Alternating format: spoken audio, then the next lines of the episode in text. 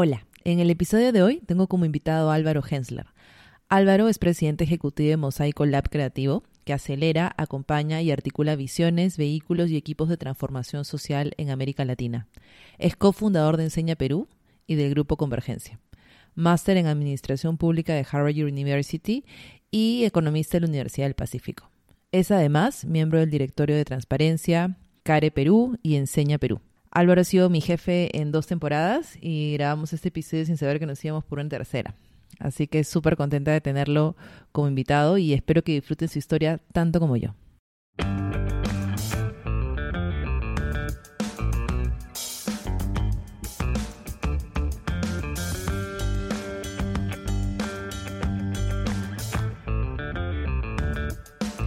Soy Mónica Morriverón y esto es Despega Podcast un espacio para tener conversaciones curiosas con mentes que piensan fuera de lo convencional, personas con proyectos de vida interesantes, profesionales que han apostado por lo que pocos se atreven.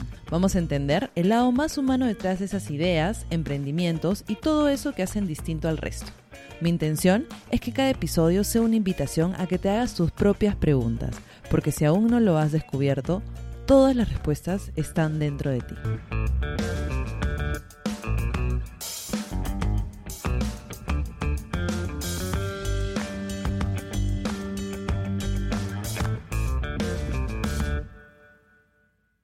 Bienvenidos a Despega Podcast. Hoy estoy con un invitado súper especial. Él es Álvaro Hensler. Álvaro ha sido mi jefe eh, en dos temporadas, así que estoy muy contenta de, que haya aceptado la invitación. Y de hecho, Álvaro, bueno, bienvenido. Y, esta es una pregunta con la que estoy... Gracias, Mónica. Encantado de estar contigo. Gracias. Eh, de hecho, esta es una pregunta con la que estoy todas mis conversaciones. Y es bien particular porque esta pregunta, la primera persona que me la hizo en mi vida fuiste tú. ¿No te acuerdas de, la pregunta? Pero bueno, este, para, para que la gente se sitúe un poco, eh, esto fue en el 2010. Estábamos en un lugar este, en el Callao, 26 chicos, que habían apostado por eh, empezar una aventura profesional y teníamos al frente a Álvaro em, en una sesión de liderazgo, ¿no? Que uno espera a veces que te den conocimientos y que te estén este como que em, dando los tips para ser un buen líder y Álvaro en silencio este, lanza esta pregunta, ¿no? ¿Quién eres? Y un silencio absoluto, ¿no? No voy a contar todo lo que pasó en esa sesión, pero creo que desde ahí este, empecé a hacerme esa pregunta y, lo que me he dado cuenta es que nunca va a haber una, misma respuesta, o sea, no hay una respuesta estática, va cambiando y, bueno, ahora me toca hacerla hacértela a ti. ¿Quién es Álvaro Hensler? Ay, me has hecho, me has hecho recordar esos, esos tiempos de esa pregunta. Y efectivamente es una pregunta que también me la hacía a mí. Eh, si la compartía con ustedes es porque era una pregunta que, que a partir de varios sucesos en mi vida, importantes, difíciles, eh, también me la hacía a mí, ¿no? Eh, y coincido contigo que, que va cambiando eh, en función a, los estadios de tu vida, ¿no? Yo hoy soy un, un, un oso noble. mi nombre, me descubrí hace poco, Álvaro viene de Álvar, eh, y, es un nombre nórdico que, y, Adri, mi, esposa, eh, me, hizo ver que, significaba oso noble. Y creo que lo que me define bastante bien, ¿no? Este, creo que soy una persona con, con carácter eh, fuerte, firme, en, digamos, en, grandes retos, digamos, este, me voy con todo, ¿no? Este, con garra, pero a la misma vez frente a, retos pequeños, digamos, este, cuando hay que comer miel, digamos, puedo ser bien sensible o bien vulnerable eh, o, incluso temeroso en muchas cosas, ¿no? Eh, en mi vida más, más personal, ¿no? Y, noble porque, digamos, eh, tengo un montón de, errores y de, y de aguijones, digamos, que, que, sé que son parte de mi personalidad que tengo que que soy muy consciente para no, por ejemplo, no avasallar, no, no, no, no, no pisar, no, este, a veces puedo ir demasiado rápido, eh, pero, pero a la misma vez creo que como he aprendido mucho en este tiempo acerca de, la sensibilidad de las personas, de, la importancia de, los aspectos del corazón, digamos, eh, y también creo que por mucha influencia de, mis padres y de mis mentores, eh, trato de ser noble, ¿no? En el sentido de nunca atacar a la persona, sino el problema y de tratar de siempre estar acompañando, aconsejando, estando presente eh, con otras personas, ¿no? Eh, y ese oso noble me gusta que esté más presente, digamos, en, en mi familia, en mi esposa, en mis relaciones, aunque es difícil, porque en los trabajos que estoy, que son bien apasionantes, a veces hay un desequilibrio, ¿no? Este, y puede salir ese oso más este, que quiere ir a conquistar terrenos, ¿no? Este, y se olvida de, su hogar, ¿no?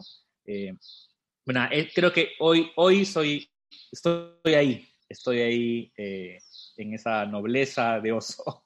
Qué lindo. Tú, sabes que Adri también este, hace unos años me, me dio el significado de mi nombre, así que me, me, me hecho acordar a eso también. Este, creo que tú combinas mucho este tema personal con profesional. A veces, o será que yo también conozco un poco de los dos lados y se me hace, o sea, te veo persona y profesional como igual. O sea, no veo una persona distinta, que a veces es, eh, eh, es como un, tema, ¿no? Como hay dos caras ahí. Y creo que eso es algo muy bonito de ti. Eh, bueno, si, si podemos, este has hablado de tu familia y, de hecho si podemos retroceder un poco en el tiempo y situarnos en, Álvaro adolescente, eh, hay una historia que tú cuentas eh, que, no sé si es en el mismo momento, pero que aparentemente a tu adolescencia te toca afrontar eh, varias cosas a la vez, ¿no? hablas de la muerte de tu mejor amigo, que es tu abuelo, una separación, el divorcio de tus papás, y eh, problemas económicos en tu casa, ¿no? Eh, te digo que no, no, sé si eso pasa a la vez, pero creo que eso es un punto de quiebre en tu vida y, y a mí me gustaría saber cómo un adolescente afronta tantas cosas a la vez, ¿no? Porque hay un duelo, eh, hay un cambio de, de, tu forma de vivir, eh, hay un cambio en tu interacción con tu familia y, creo que ahí, ahí, hay varios elementos que, quizás explican muchas de las cosas que tú haces hoy. No sé si nos puedes contar eso. Sí, eh, en algún momento en mi vida, creo que un poco antes de Diseña Perú, eh, abrí un poco mi vulnerabilidad, digamos, o, mi, coraza y, y, contaba con mucha naturalidad, ¿no? Lo que, las tres cosas que tú has mencionado, ¿no? Este, eh, la relación con mi abuelo, que era, que era lindísima, de las más lindas que he tenido en mi vida. Eh, estaba en segundo y media. Eh, el divorcio de mis papás, que cayó como un balde de agua fría, porque ellos no se peleaban, simplemente no había una relación, pero no era tan consciente de eso. De repente se quebró y generó mucho malestar en la familia por muchos años. Y la situación económica, ¿no? Que, que, que fue complicado, ¿no? Y hay un cuarto factor, en realidad, eh, he, vuelto a ver un poquito más la vulnerabilidad que antes no contaba, este, abiertamente, digamos, pero, pero es importante porque a ese escenario se, se, suma el bullying, ¿no? En esa época no, no, no existía el término bullying, ¿no? Pero, digamos, entre primero y tercero de media, digamos, hubo un bullying muy claro hacia mí, digamos, en un colegio de hombres, este, digamos, no fue el bullying más desgraciado que puede haber existido en mi promoción probablemente, eh, pero fue difícil porque aparte fue de mi grupo de amigos, ¿no? Este, eh, acerca de mi color de piel, eh, acerca después de un tema básicamente como de, de, de, apartación del grupo, ¿no? y fue también súper difícil porque fue en las mismas épocas, ¿no? Pero fue interesante, yo me acuerdo mucho que, que rezaba un recreo como en tercero y media, tercero y media, y adelante y atrás mío se sentaban dos, digamos, amigos de mi, de mi clase que, que, no era tan lógico que podíamos ser amigos, ¿no? Porque uno era como el basquetbolista, futbolista, este, exitoso, este, de, la promoción, ¿no? Este, y el atrás era, era un poco más vago, más relajado, yo, yo tenía las buenas notas, entonces no había mucha lógica de ser amigos, ¿no? Pero yo estaba, creo, en una mini depresión en esa época. Claro, rendía, eh, eh, rendía académicamente porque era mi, mi, desfogue, ¿no? Esa es mi manera de, decir que tengo un valor en la vida, ¿no? Este, y ellos dos se convirtieron en mejores amigos, ¿no? Y hasta hoy tenemos una linda relación con Hugo y con Andrei, eh, y que cada uno pasaba también su propio duelo en distintas cosas, ¿no?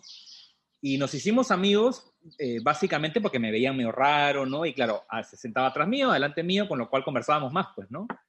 Hicimos una amistad con los dos eh, espectacular. Eh, y, yo sí creo que esa comunidad de amigos fueron mi sostén, ¿no? Este, claro, en mi casa también, sobre todo mi mamá, mi hermano, mi hermana, mi cuñado, este, fueron mucho sostén en, esa, en esa época.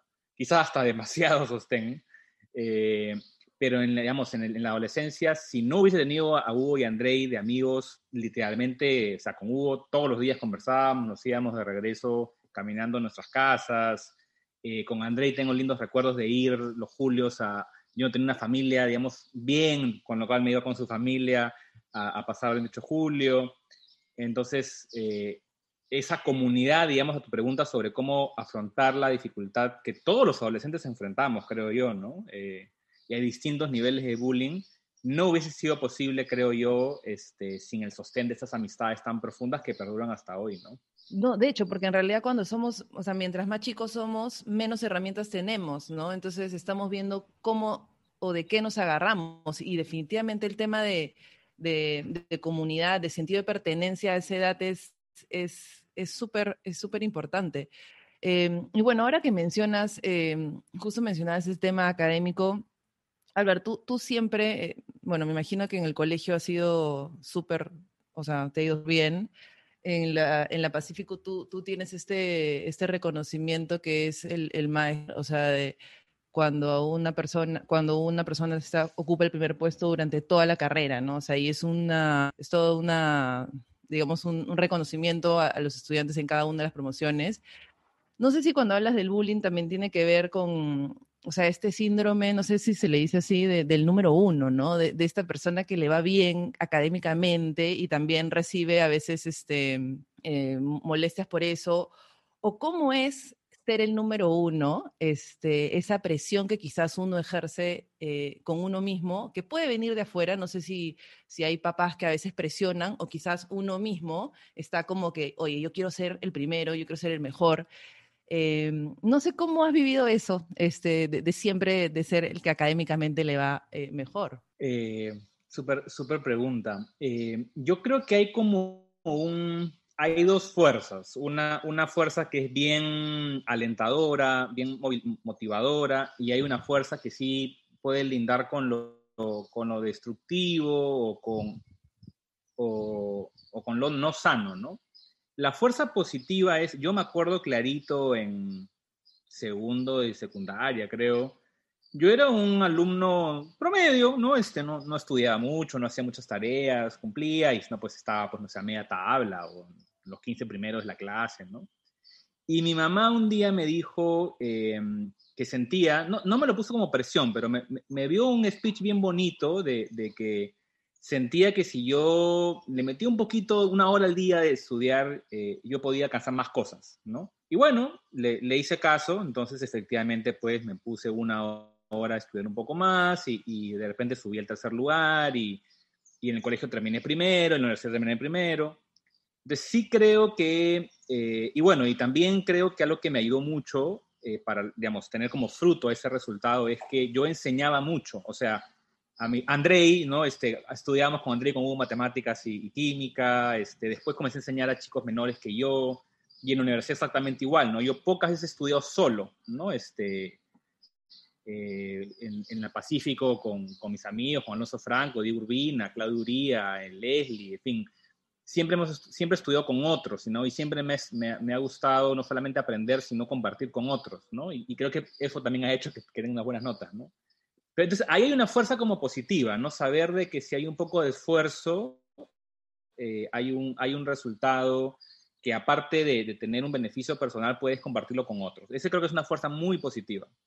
La fuerza negativa o sombra es que y, yo, por eso es que ahora difícilmente yo en mi CV o cuando me preguntan digo que he sido primer puesto de la Pacífico, lo que, lo que tú has mencionado ya nunca lo digo, es porque eh, sí, en mi caso, y creo que en muchos casos, eh, el, ser bueno en algo muchas veces viene para eh, balancear otras cojeras, ¿no? O, para tapar ciertos vacíos que uno tiene, ¿no?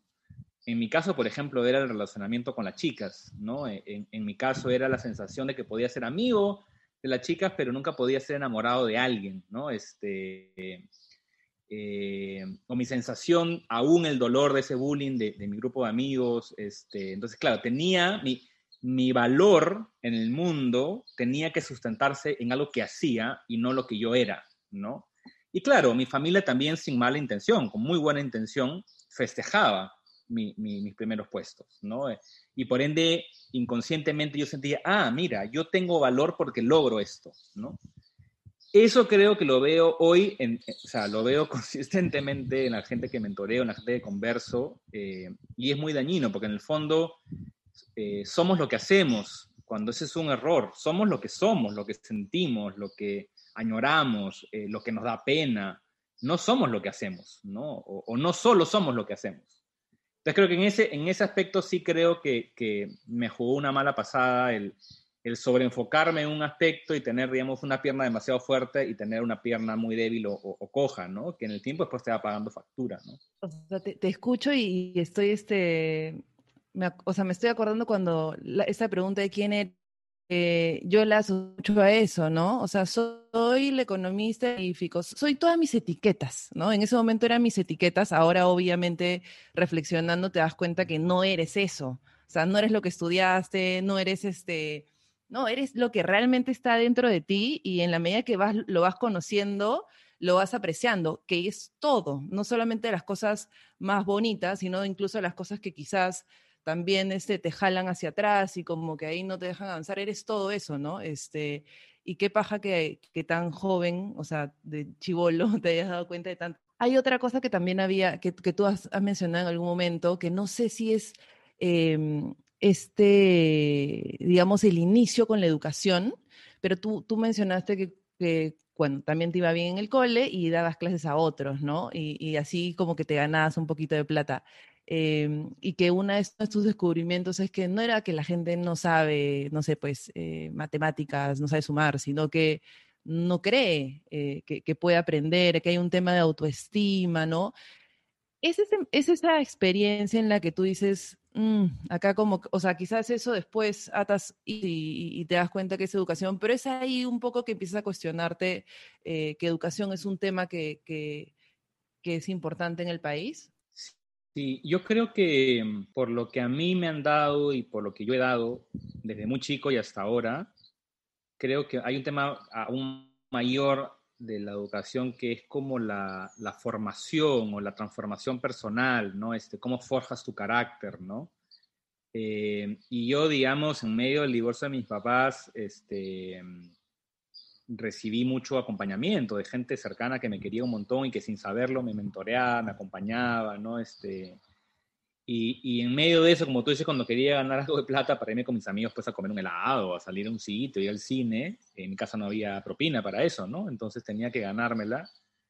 Lo hice al principio bien transaccionalmente, ¿no? Oye, quiero salir con mis patas a esto, eh, puedo enseñar clases y, me acuerdo que la secretaria del director del colegio me dijo, oye, mi, mi hijo tiene un problema de matemáticas, ¿le puedes enseñar? dije, ya, te cobro 10 soles, pues no a la hora, ¿no? Después ya comenzó a subir el ticket, ¿no? Pero y lo hice hasta bien, bien avanzada la universidad. Pero hay, hay una historia en particular eh, que había un chico de bastante menor que yo, eran dos hermanos. Eh, comencé con uno que tenía que tener, aprobar un examen súper difícil, el semestral o el anual, y, pero era súper aplicado. Y, pero yo veía que el, hermano menor, que también estaba ahí, pero no me habían dicho que le, que le, que le dé clases, lo notaba, no solamente como mal sino desanimado, como bien down, ¿no? Y me hizo, me hacía recordar a mí lo que había pasado el año anterior o el año pasado, yo estaba como en quinta media. Eh, y yo le sugería a los papás, oye, también le puedo dar clases a, él, ¿no? Este, yo feliz, ¿no? Este, ah, ya, ¿no? Y, y la, la, la, la, relación con él sí, ¿no? Este, le enseñé química y matemática, ¿no? pero fue una relación con, con, mi cero conocimiento técnico de psicología o de coaching, simplemente a partir de lo que yo había vivido, eh, un, proceso de, transformación. Y yo, yo pude evidenciar cómo había ese crecimiento y eso me llenó de un nivel de satisfacción increíble. O sea, siempre digo esto, ¿no? Porque ahora lo creía. Para mí me valía más esa satisfacción, esa sonrisa, este, esa, el, sentir que él estaba comenzando a creer en, él mismo, ¿no? Con ayuda de otros, que, que me que me un diploma en el colegio, ¿no? Ese nivel de, de, de hallazgo, digamos, personal, que lo he vivido eso hasta bien avanzada la universidad, porque yo seguía, para tener plata, seguía dando clases y clases y, ganaba relativamente bien, eh, era una constante. Entonces, claro, cuando yo he comenzado mi carrera profesional, siempre la educación ha estado presente, porque creo que me, me, me, jalaba mis raíces, ¿no? Me jalaba mi propósito. Es como que el destino me dijo, tienes que vivir esto, y que lo sigo viviendo hoy, ¿no? Hacia mí, ¿no? Porque yo sigo siendo transformado permanentemente, pero también ayudar a, otros en ese proceso, ¿no? Eh, así que no, yo agradezco mucho el divorcio, la crisis económica y todo, porque de, si no hubiese pasado eso, no hubiese eh, encontrado mi propósito a partir de conectarme con otros, ¿no? Y acompañarlos en su camino. Esto es algo que, que, que, de alguna manera lo he vivido, pero ahora que estoy conversando con, con los invitados de, del pod, encuentro que en todos los casos, Álvaro, en todos los casos ha sido un fracaso, un más súper difícil, el que ha dado pie a que pase algo extraordinario en sus vidas. O sea, cada vez me sorprendo más y obviamente es un tema de, de, paciencia en estos procesos y de también saber cómo afrontarlos, ¿no? O sea, de, cuál es tu red de soporte, qué herramientas necesitas. Entonces me encantan estas historias porque estoy encontrando estos patrones. Em, cuando, bueno, te preguntaba esto de educación, porque creo que todos tenemos una historia, eh, por lo menos todos los que, conozco que se involucran en el tema tienen alguna historia de, por qué se, eh, entran en educación. Y te quería preguntar, este, mm, eh, porque creo que hemos empezado en, economía y luego nos hemos involucrado en las cosas que tienen que ver igual, pero mi, mi era, va relacionada, ¿qué es lo que a ti en, ese, justo, ¿no? En quinto secundaria, en adolescencia, dices, quiero estudiar economía? O sea, ¿qué es esa motivación inicial que te lleva a decidir la carrera? Em, mira, toda mi familia por formación o por vocación son administradores de empresas. ¿no? Mi papá tenía una empresa, este, mi mamá tenía un pequeño negocio, mis dos hermanos estudiaron administración, eh, lo lógico era que yo siga ese, ese camino, ¿no?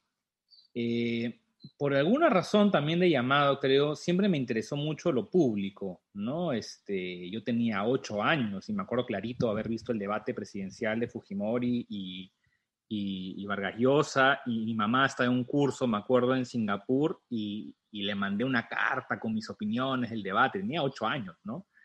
Este, creo que la vida, eh, mi, digamos, mi adolescencia, digamos, viviendo niñez, adolescencia, pubertad, viviendo el terrorismo, este, viviendo los apagones, este, mi hermano estando en la universidad, en el colegio también, bien interesado en la realidad nacional, eh, mandaban trabajo, me acuerdo que es un trabajo de sendero luminoso y le pedí a mi hermano que vaya a la biblioteca de su universidad y me trajera documentos. Entonces, siempre, siempre esta cosa pública me, me ha interesado mucho, la vida del país, eh, de hecho, de, de, chivolo, de súper chivolo, imitaba a los políticos, este, en las reuniones con los, con los tíos, este, ya, que Alvarito imite a Alan García, Toledo, Fujimori. Entonces, claro, cuando, como eso estaba bien metido en mí, ¿no? Sin saber un poco cómo ni por qué, porque nadie en mi familia tiene, tiene ese interés más público, político, cuando había que tomar la decisión dije, pero no me veo solo como un empresario, ¿no? Este, me veo como un empresario social, un empresario de la cosa pública, ¿no? Y claro, como me gustaba mucho la Pacífico, lo notaba como un estándar de excelencia bien, bien alto. En ese momento yo tenía de tres carreras, administración, contabilidad economía. Entonces dije, bueno, si me gusta la Pacífico, ya pues economía, ¿no? Averigué un poco, el quinto de media llevé el curso de economía con mi profesor Joel Barrientos, este, fue súper chévere, este, me encantó el curso. Eh, y ya dije, bueno, vamos por ese camino porque creo que combina un poco lo que la familia es eh, y también con este interés de lo público, ¿no? La economía mezcla un poco ambas cosas, ¿no? Eh, y así es como decidí y me metí y me, encantó, me, encantó y me encanta mi carrera como una manera de pensar y mirar el mundo. Y, bueno, tú eh, durante la universidad hay, hay dos cosas que, que, quería tocar, ¿no? Una primera es em, esta, bueno, no sé si yo estoy atando como estudias, tú, tú me tienes que decirme, pero creo que convergencia, este, cuando decides, o sea, la idea de convergencia es oye, ¿cómo tenemos un grupo de gente de distintas universidades que estén conversando sobre lo mismo, ¿no? Eh, bueno, quizás la gente que, escucha de otros lugares quizás no sabe, ¿no? Pero eh, acá las universidades públicas, privadas, digamos que no tenemos una forma tan, tan de, no sé, pues de congregarlas, ¿no? Están más como, como islas. Eh, y también para nuestra sociedad está muy fragmentada, ¿no? Entonces, em, ¿Cómo, cómo nace esta idea de convergencia? Em, hay también un tema ahí de, empezar a ver si es que hay una suerte de, gente interesada en lo público eh, que empiece quizás a formar una carrera eh, política. Em, creo que esa es una primera intención tuya. Ahí está con mi tema de no sé si me estoy este, atando, atando sola, pero de empezar a articular, que es algo que yo siempre he aprendido mucho de ti, que, bueno, en el tiempo que hemos trabajado, creo que valoro esta, esta habilidad que tú tienes de, articular sectores, articular intenciones eh, hacia un mismo propósito. Entonces, ¿crees que Convergencia es también un inicio de, algo de esto, de, juntar diferentes formas de, pensar, de, ver el, tema del país? Mm.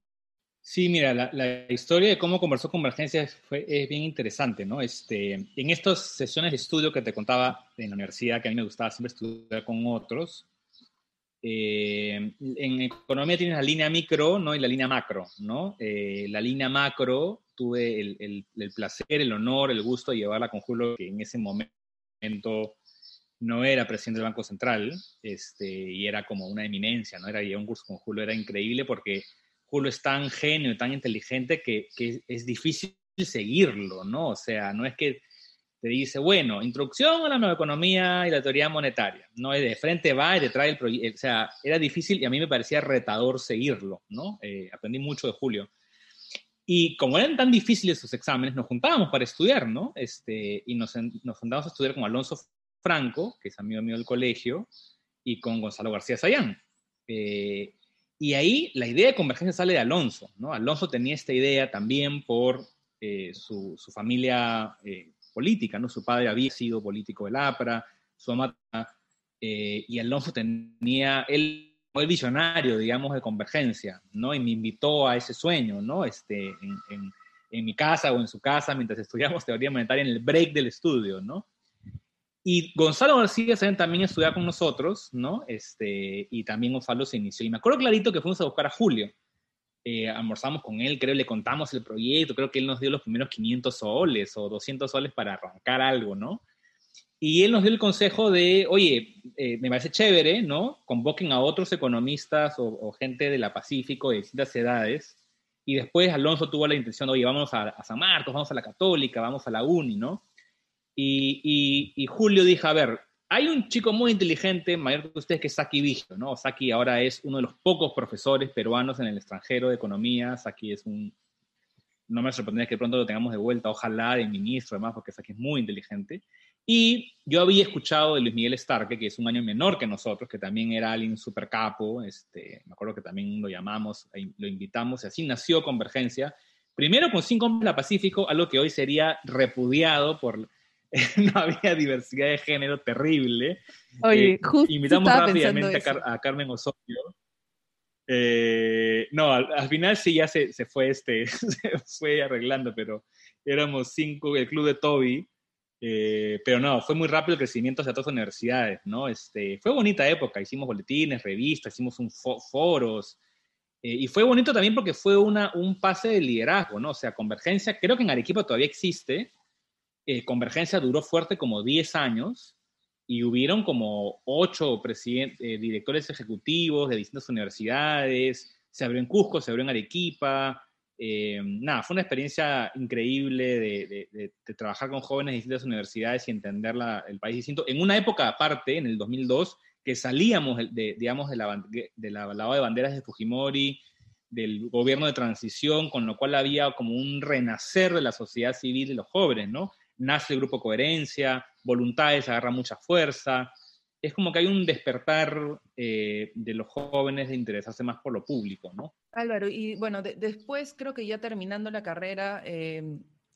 tú te empiezas, o sea, eh, te, empiezas a involucrar más con temas de comercio exterior, vas, estuviste en Washington viendo todo lo del TLC, y, y tú describes la época como, claro, en, dos mundos, ¿no? Estás en Washington trabajando, pero muy consciente también de, de, de, que perteneces a un país donde hay... Eh, bastantes desafíos, ¿no?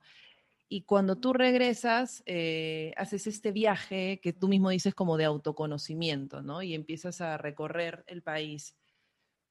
¿Cómo nace esta idea de, de, de, hacer este viaje? Este, ¿cuál es, no sé si es, si es algo que gatilla esta intención y, qué recoges, ¿no? Después de, visitar, de hablar con la gente, ¿qué es lo que más te llevaste de, esa experiencia? Sí, eh, fue interesante porque, digamos, eh, yo entro, termino la economía, digamos, eh, eh, y si bien había tenido prácticas, en, tuve prácticas en Macroconsult, en el banco de crédito, en una mesa de dinero en un banco inglés, y digamos, iba a ir como hacia una línea bien economista, financista, y me gustaba muchísimo, ¿no? Este, esa línea, ¿no?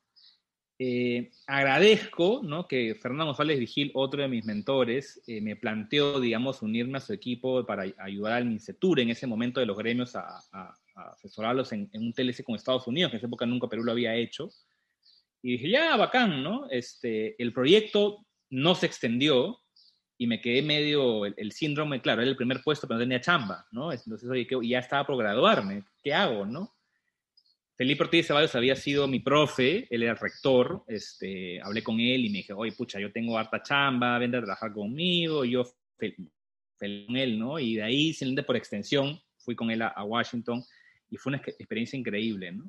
Entonces creo que no tuve como tiempo para pensar qué quería hacer, ¿no? Este, oye, ¿qué quiero ser? ¿Quiero ser un banquero? ¿Quiero ser un, un este, alguien de políticas públicas, de comercio exterior? ¿Quiero regresar a mis orígenes de convergencia? ¿O quiero ser profesor? O sea, creo que en el fondo no sabía qué quería hacer y simplemente me había jalado un poco las chambas, ¿no? O sea, y claro, trabajar con gente como Fernando, como Felipe es un lujo, con lo cual yo muy agradecido a Dios por los mentores que me ha puesto en la vida, ¿no? Entonces, claro, cuando termina mi periodo en Washington, primera vez después, después desde, desde que tenía 15 años que, que puedo, tenía un poquito de ahorros y podía no chambear, algo que había hecho desde muy joven. Eh, y apliqué a una maestría. Dije, ya, bueno, ya, ¿por qué me toca la maestría? Pues, ¿no? Entonces ya, entonces apliqué a la maestría y tenía seis meses entre, yo muy seguro que me iban a aceptar la maestría, tenía seis meses entre Washington y la maestría. Entonces dije, ya, voy a bajar el acelerador y voy a pensar realmente qué quiero hacer, ¿no? Y ahí fue donde, hablando con un amigo, Ohashi Ishizawa, en Washington, peruano, me, él me dijo, mi papá tiene una ONG chiquita que trabaja en los Andes, un poco para revalorizar la cultura indígena, andina, amazónica, este, pucha, ¿por qué no vas, no? Este, dije, pucha, siempre he conocido al Perú de, de, de texto, de análisis, pero nunca de, de ciudad, ¿no? Pero estar internado, este, no de visita, no, no de caminante, sino estar ahí no estado, ¿no?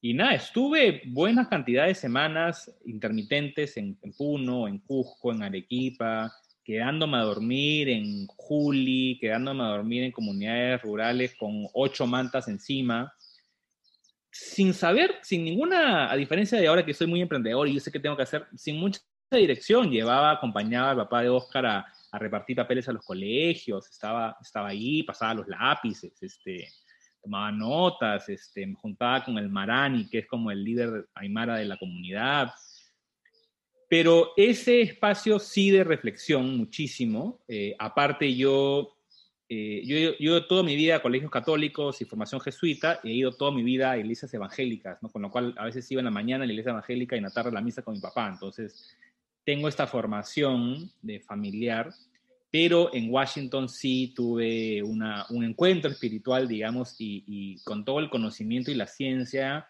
reconocí la existencia de Dios en mi vida y tomé una decisión personal de fe, ¿no? Eh, que era, era una parte importante en mi vida esto. Entonces, claro, todas esas cosas se mezclaron, mi vocación personal, mi relación espiritual, mi decisión de, de, de ¿quién soy? ¿no? La pregunta de quién eres, me hizo tener estos viajes y es en medio de esos viajes que recibo un correo electrónico de Daniela Rafo eh, y Javier Navarro, que, que, son cofundadores de Enseña Perú y que tuvieron ellos la idea de traerlo al Perú. De decir, oye Álvaro, estamos alargando ese proyecto, este, mm, nos hemos enterado que estás en Perú, ¿te gustaría ser parte? Le dije, no, no, yo me estoy viajando contento por el Perú y me voy a ir a mi maestría. Eh, te puedo poner en contacto con gente, hablemos, ¿no? Pero bueno, tú ya conoces que la historia no fue así este, Enseña Perú cautivó mi corazón, mi espíritu, mi alma y me quedé buen tiempo, sabiendo que era tan solo un paso más y habría que formar liderazgo, había que formar equipo, había que formar institución y bueno, la historia que un poco ya tú, tú conoces, ¿no? Pero Álvaro, no, o sea, tú la, tú la cuentas y pareciera que la decisión fue fácil, o sea, como que evidente, pero no creo que haya sido tan, este, tan así, ¿no? O sea, estabas... Eh, ya te es, es, es, el programa que habías eh, postulado a Harvard, o sea, no estabas yendo a, no sé, pues, o sea, estabas yendo a una mega universidad y estabas eh, postergando un plan, ¿no? Porque creo que también eh, en la universidad, no sé, como que ya tenemos casi que la vida armada, ¿no? O sea, un día después trabajas un tiempito, después la maestría y luego la, es como, ya ni, estás en automático, no piensas nada, ¿no? Y yo creo que es automático decir, oye, acá no es, no es tan fácil, o sea, creo que es un proceso de reflexión y, y, que pasan cosas, ¿no? Entonces, fue así tan fácil, no, no, no sé si, o sea, no, no, he sido así tan, tan auto... Sí, no, no, fácil, fácil, no fue, ¿no? Creo que no es que fue como un día la decisión, ¿no? Fueron, fueron varios momentos, eh, porque yo incluso inicialmente pateé la maestría, pagué 500 dólares creo para patear la maestría un año. ¿No? Dije, ya, bueno, un año, pues, ¿no? Este, entonces, este, arranco Enseña Perú y en el camino encontramos a un gerente general, ¿no? Un director ejecutivo, ¿no? Algo que tampoco pasó porque al final yo me quedé en esa posición. Eh, no creo que ha habido un momento. Eh, no fue fácil, no fue fácil. Eh, fue interesante porque todo, como todas las cosas pasan para bien, ¿no? Si yo hubiese aceptado irme a la maestría, porque no hay nada indispensable, y otra persona pudo haber asumido el liderazgo de Enseña Perú, ¿no? Eh, en ese momento la maestría me aceptaron y me, y me, y me aparte entré una maestría de, la, de, las más cuantitativas en Harvard, este, y me dieron creo que un cuarto de beca, ¿no? Y ya la vez que ya sí fui, ¿no? Este, que ya fui con Adri casado, eh, me dieron beca completa y en realidad fui la maestría que era para mí. O sea, yo no soy tan cuantitativo, no es mi fuerte, este, entiendo, pero no, no, o sea, soy bueno en matemáticas, soy bueno en números, pero no es, no es mi corazón, ¿no? Entonces fue, fue lo mejor que pudo haber pasado. Ahora, en el momento, me acuerdo varias razones por las cuales al final fue lo natural quedarme, ¿no? Eh, pero una conversación que fue bien interesante es que yo, yo tenía, arrancaba Enseña Perú, pero yo estaba también escribiendo un libro con la Pacífico acerca del TLC, ¿no? Una serie de artículos y había un proyecto de libro que al final nunca se hizo, ¿no? Eh, y, me acuerdo que eh, para hacer el libro, como que entrevistaba a varias personas, y, entre, y Pablo de la Flor, que había sido un, una persona clave del TLC, yo, yo lo conocía porque había estado también metido en el proceso, le pido una entrevista a Pablo para el TLC. Y dije, oye, pero mira, Pablo, creo que estaba en Antamina, creo Pablo, y oye, Pablo también podría financiar Enseña Perú, ¿no? Entonces fácil, dos por uno, pues, ¿no? Entonces fui a hacerle entrevista y le dije, oye, Pablo, ¿tienes 10 minutos más para contarte esto, no? Sí, claro, entonces le conté Enseña Perú, ¿no? Y a diferencia de otras personas, digamos, que estaban bien ilusionadas con, con Enseña Perú y bien, Álvaro, ¿no? qué chévere que están haciendo esto, Pablo se molestó, ¿no? Y me, y me acuerdo incluso que como que golpeó la mesa, ¿no? Porque me dijo, oye Álvaro, ¿en qué estás? O sea, ¿estás en el, en el libro del TLC o estás arrancando Enseña Perú? A mí me parece excelente las dos, pero oye, tienes que enfocarte. O sea, ¿a, a, a qué estás, qué estás jugando? Y siempre te quieres ir de, o sea, me cuadró, ¿no? Yo como que me, me palteé, ¿no? Dije, ah, su madre, porque no, no, éramos amigos, o sea, lo conocía de varias veces, había un respeto mutuo, ¿no? Yo admiraba su liderazgo. Después me acuerdo que a la semana nos encontramos en un lugar que estaba con su esposa, como que me pidió disculpas, pero yo le agradecí, porque le agradecí cómo me habló, porque sí me centró, dije, ah, ah pucha, es verdad, de, dejé el libro, este, con disculpas de la Universidad del Pacífico, que había un proyecto muy bonito por ahí, este, y dije, claro, ¿qué, qué quiero? yo quería enseñar, o sea, me había enamorado de la propuesta, sentía que era algo que podía aportar. La maestría vendrá cuando tenga que venir, eh, y esa vez que nos encontramos con Pablo en la semana, que me pidió disculpas, le había contado a su esposa, oye, he sido un poco duro con Álvaro, le agradecí, le agradecí mucho porque creo que ese tipo de conversaciones que a mí como que me cuadran, ¿no? Este, eh, me, ayudó a avanzar y tomar decisiones, ¿no? Sí, eh, totalmente. De hecho, este, bueno, algunas conversaciones que yo he tenido cuando tú has este, sido mi jefe, más que, más que cuadradas, han sido preguntas que yo después me quedo pensando y es como, esas cosas que al final, este, sin querer, quizás te empiezan a, ayudar a tomar otras decisiones. Bueno, ya entremos en Enseña Perú, que este, justo tú mencionabas, este, te enamoraste, yo también me enamoré de Enseña. Este, bueno, para la gente que, no conoce Enseña, este, les voy a contar un poquito y a ver si, si me olvido de algo, tú, tú complementas. Enseña es una organización sin fines de lucro, sí, pero sobre todo es un programa, ¿no? Bueno, que nace con esta intención de, inyectar talento al, sistema público y ofrecer un trabajo totalmente remunerado, o sea, cuando digo totalmente remunerado me refiero a que es, recibes un pago que, eh, para que tú trabajes como profesor durante dos años. Entonces es un programa que te ofrece esta experiencia de trabajo como profesor público y que también se acompaña de un programa de liderazgo, ¿no? Em, yo empiezo contando que es organización, pero en realidad te enseña y ahí, por ahí va mi pregunta es, eh, se forma como un movimiento desde el inicio, ¿no? Una de las cosas con las que tú eh, siempre comentas eh, el, por qué educación no es, nosotros hemos salido de, una, bueno, en los 90 salimos de una crisis económica, hemos podido ver un, un, económico importante, ¿no? No, no, no, es lo mismo que ha pasado con el desarrollo. He visto que ha habido un boom este, y que hoy eh, nuestra comida es conocida en todo el mundo. Eh, entonces, hemos visto cómo gente se ha enfocado en algo y ha sacado el país adelante, ¿no? Eh, talento que, ha hecho posible esto. Entonces, la pregunta era, ¿por qué no hacer lo mismo en educación? Y esto en realidad, em, o sea, yo intuyo que cuando empiezan, enseñan, no es simplemente, bueno, vamos a formar una ONG, no creo que vaya por ahí, era, vamos a formar un movimiento, ¿no? Y no es solamente un programa, es algo que, que, está viendo hacia, hacia mucho más allá. Entonces, hay dos cosas que yo te quiero preguntar respecto a esto, porque quizás hay mucha gente que también tiene la intención de empezar algo, que puede ser desde un negocio hasta una organización. Eh, no te estás centrando solamente en el producto de servicio que quieres ofrecer, sino en qué más, ¿no? Y ahí va el tema del propósito, que creo que es algo que, se trabajó desde el día 2009, que yo conocí la propuesta de Enseña Perú, veía que eso estaba súper fuerte. Em, esta idea de movimiento, que creo que, que, hoy hace más sentido, pero no sé si hace 10 años la conversación en eh, este, empezaba por ahí.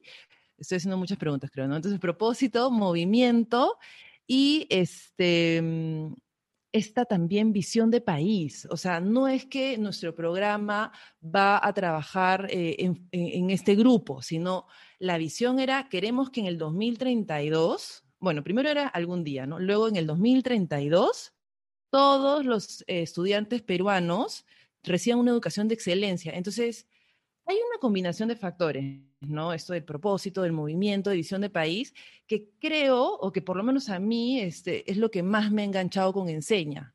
Em, y, creo que, hay, eh, que no todas las organizaciones nacen, quizás en el camino van adaptándolo por ahí, pero ¿cómo es que nace tanto eh, e, en, ese momento? Sí, em, hay, varias cosas, ¿no? Primero, em, hay, que, hay que reconocer conocer que Enseña Perú primero parte de un modelo internacional, ¿no? Eh, o sea, la misma propuesta, digamos, ¿no?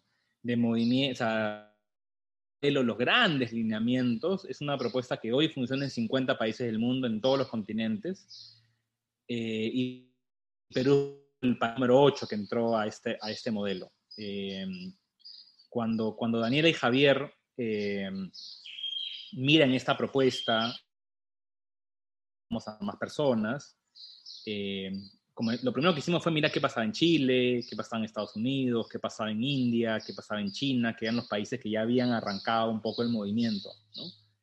Eh, yo viajé a Chile, eh, viajé a una conferencia mundial en Alemania el primer año que me invitaron para, para conocer los otros líderes de los demás países y, y, me di cuenta de todas las cosas que tú has mencionado. ¿no? Ahora, claro, había que contextualizarlo al Perú, había que entender el reto para traer esto al Perú. Yo creo que hay dos cosas en particular eh, que estuvieron en el corazón de Enseña Perú desde el inicio y hasta hoy, por la cual no le tengo un cariño especial, sino que con el sesgo que implica, creo que es una propuesta bien refrescante, ¿no? Lo primero es el, el tiempo en que nació Enseña Perú, ¿no? Eh, en, en, esos dos consenso, digamos, para bien o para mal, de que estábamos recontra mal, ¿no? Eh, las pruebas PISA, la, la, se comienza a hacer la evaluación censal en el Perú, Toledo había declarado en emergencia en el 2000 pocos, eh, y si bien habían algunas organizaciones de la sociedad civil seria, nosotros hemos trabajado y seguimos trabajando. Este, instituciones como Fe Alegría, Coprodel, Instituto Apoyo, eh, organizaciones serias, organizaciones que hacen las cosas muy bien, pero yo sentía que el, el ecosistema había vuelto bien pesimista, bien, estamos mal, estamos mal, estamos mal, ¿no? Eh, y creo que la contribución de Enseña Perú en ese momento eh, hizo dos cosas, ¿no? Uno, si tú te recuerdas, ¿no? Porque tú estuviste en la primera promoción, los videos, las entrevistas, la comunicación nuestra era bien aspiracional, ¿no? Es lo que podemos lograr juntos, ¿no? Y creo que fue como un refresco, ¿no? O sea, no negábamos la crudeza de la urgencia, pero le poníamos un sentido de posibilidad. Yo sí creo que esa contribución cuando íbamos al sector público, a las conversaciones con los GEL, con los gobiernos regionales, cuando íbamos al sector privado, cuando íbamos con algunos de los académicos que al principio estaban como medios reacios a la idea, algunos siguen reacios con la idea de que Cine Perú puede ser importante para el país, pero encontraban ese refresco y esta sangre nueva y distinta. ¿no? Lo, y lo segundo, que, que sí creo que es el corazón, para mí el corazón, corazón, corazón de lo que hacemos, es eh, la comunidad, ¿no? O sea, eh, yo tengo los mejores recuerdos del Instituto de Verano ahí en el Callao, en Betania. Para aquellos que no lo conocen, es cada vez que se, se selecciona una promoción de Cine Perú, que ya son como 11 o 12, creo, nos vamos un mes, un mes y medio a una casa retiro eh, y ahí se, se forma, ¿no? En, en, enseñanza, en liderazgo, a, a los jóvenes líderes en su momento ese momento, digamos, aquellos que lo han vivido, ¿no? Es un proceso de transformación per se, ¿no? Eh, lloramos, reímos, nos amargamos, nos conectamos.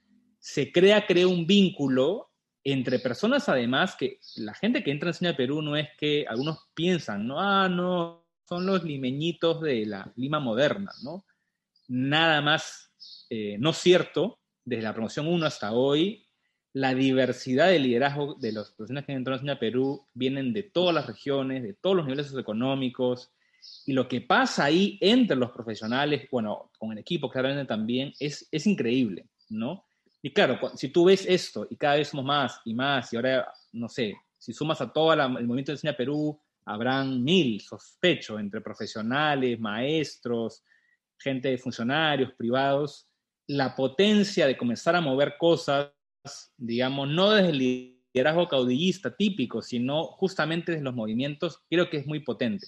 Y de hecho, eh, hay algunas administraciones del Minedo que han jalado grupos importantes de profesionales de Enseña Perú o en algunas eh, unidades a nivel regional local o algunas organizaciones privadas importantes puedes hacer el tracking de cómo es que algunas cosas se han movido más rápido por la presencia de este colectivo importante de gente muy diversa, pero muy comprometida y, con un nivel de confianza interpersonal bien alto, a pesar de las diferencias que tenemos todos, ¿no? Definitivamente. Yo creo que una de las cosas que más valoro de, de la experiencia, desde mi, desde mi eh, perspectiva, es que, claro, o sea, cuando vienes de, de, la Pacífico, por ejemplo, vas a trabajar con gente en la Pacífico en diferentes empresas, ¿no? Entonces, creo que una de las cosas que a mí más me chocó para bien fue encontrarme en un lugar donde estaba gente de todo el país, gente de diferentes universidades y gente que tenía diferentes formas de ver la vida, pero lo, lo, lo fue que todos teníamos la misma, o sea, teníamos algo en común, que era que queríamos trabajar en educación y queríamos hacer algo, ¿no?